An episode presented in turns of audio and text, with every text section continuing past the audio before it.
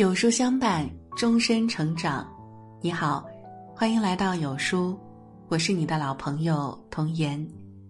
今天要为您分享到的文章是：女儿，请大胆嫁给有钱人。妈妈的一番话，字字扎心。一起来听。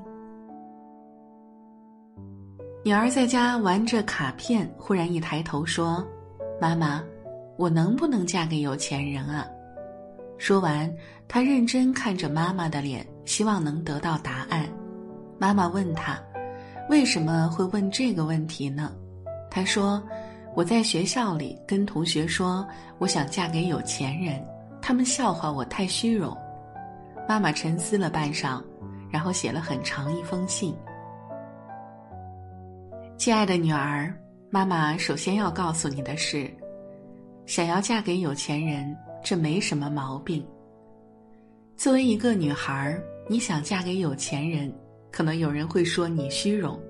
同样的，如果你说你想嫁给一个很帅的小伙子，也会有人说你肤浅。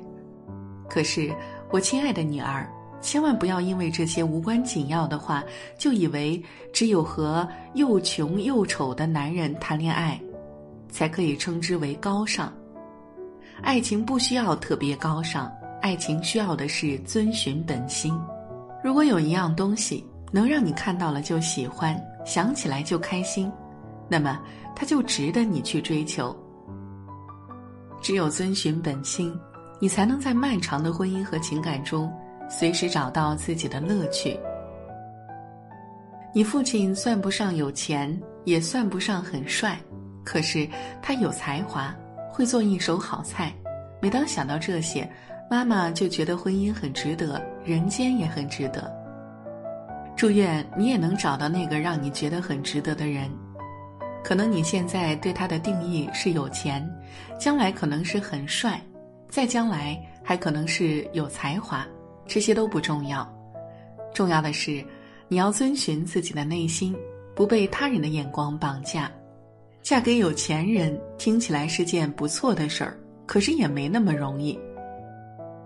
妈妈的两个朋友和你一样，也想嫁给有钱人。他们其中一个从上学的时候就开始精心打扮，热衷于参加各种聚会。那时候我们都以为她是最可能嫁给有钱人的一个。她也确实交往过很多有钱的男朋友，可是最后他们没有一个人把她娶进门。后来他年纪大了，渐渐不再那么好看，又没有像样的工作，最后马马虎虎找个人嫁了。女儿，听完到这里，你可能会说，那些有钱人太坏了，对待感情怎么可以这么不负责任呢？是的，我的第一个朋友虽然不学无术，自讨苦吃，但相信爱情的他依然是一个受害者。每一次他被分手，看他哭得梨花带雨，我也会在心里痛骂那些玩弄感情的渣男。事实上，无论是有钱人还是穷人，都有坏人和好人，这个比例很难说哪个更高一些。你要嫁给有钱人，那么他一定要是一个有钱的好人，而不是随便一个有钱人。有钱是一个不错的加分项，却不是最重要的那个。除了有钱之外，他还必须对待感情足够真诚、有爱心、有担当。如果没有这些，妈妈宁愿你嫁给一个没钱的好人。所以，亲爱的女儿，我想嫁给有钱人这句话的后面，妈妈要为你加上一句：但不是谁有钱就可以嫁。我的另一个朋友呢，就是你认识的林姨。林姨家里很有钱，这是你知道的，而你不知道的是，林姨还曾经去英国做过交换生，有英语八级证书，给一家企业的老板做过同声翻译，这些都是在她遇见你林叔之前的经历。因为这些，无论是你林叔还是林叔的爸妈，对他永远都能高看一眼，从来不会因为自己家有钱就稍加慢待。你看，婚姻就像一场交易，而有钱人都很聪明，他们从来不做亏本的买卖。想要嫁给有钱人，你必须有足够拿得出手的东西。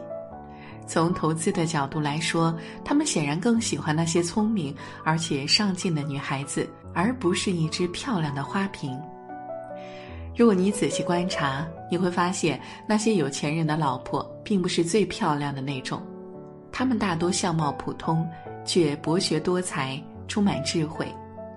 这是因为对有钱人来说，一个人的容貌是最容易贬值的东西，而智慧、见识和解决问题的能力，才像金子一样保值。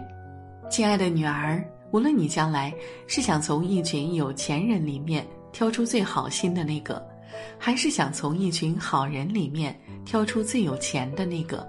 妈妈都举双手赞成。而你现在要做的就是好好学习，扩展见识，让自己尽可能的优秀，这样才有足够的资本挑挑拣拣。亲爱的女儿，最后，妈妈要告诉你的是：嫁给有钱人固然会好，但人生。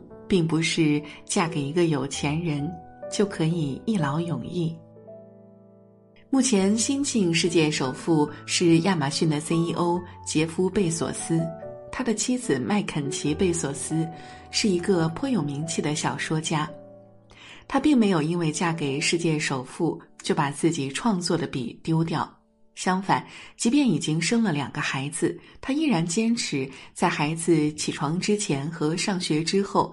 利用这些宝贵的时间进行创作，因此，贝索斯称赞自己的太太足智多谋、聪明有头脑。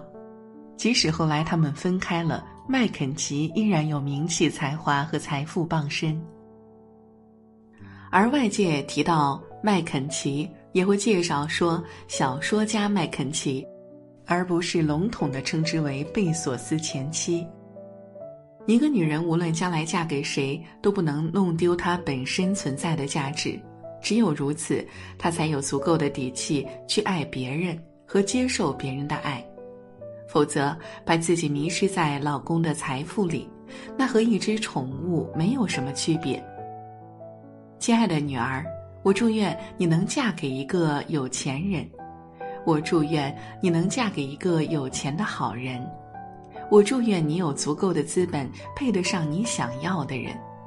我祝愿你无论是否得偿所愿，都还能拥有属于自己独一份的精彩。